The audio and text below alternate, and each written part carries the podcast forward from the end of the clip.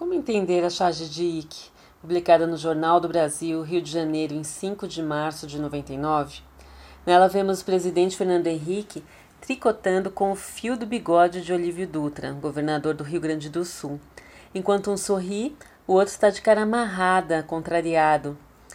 Como ocorre com a maioria das charges, é necessário mobilizar outros documentos para que este faça sentido.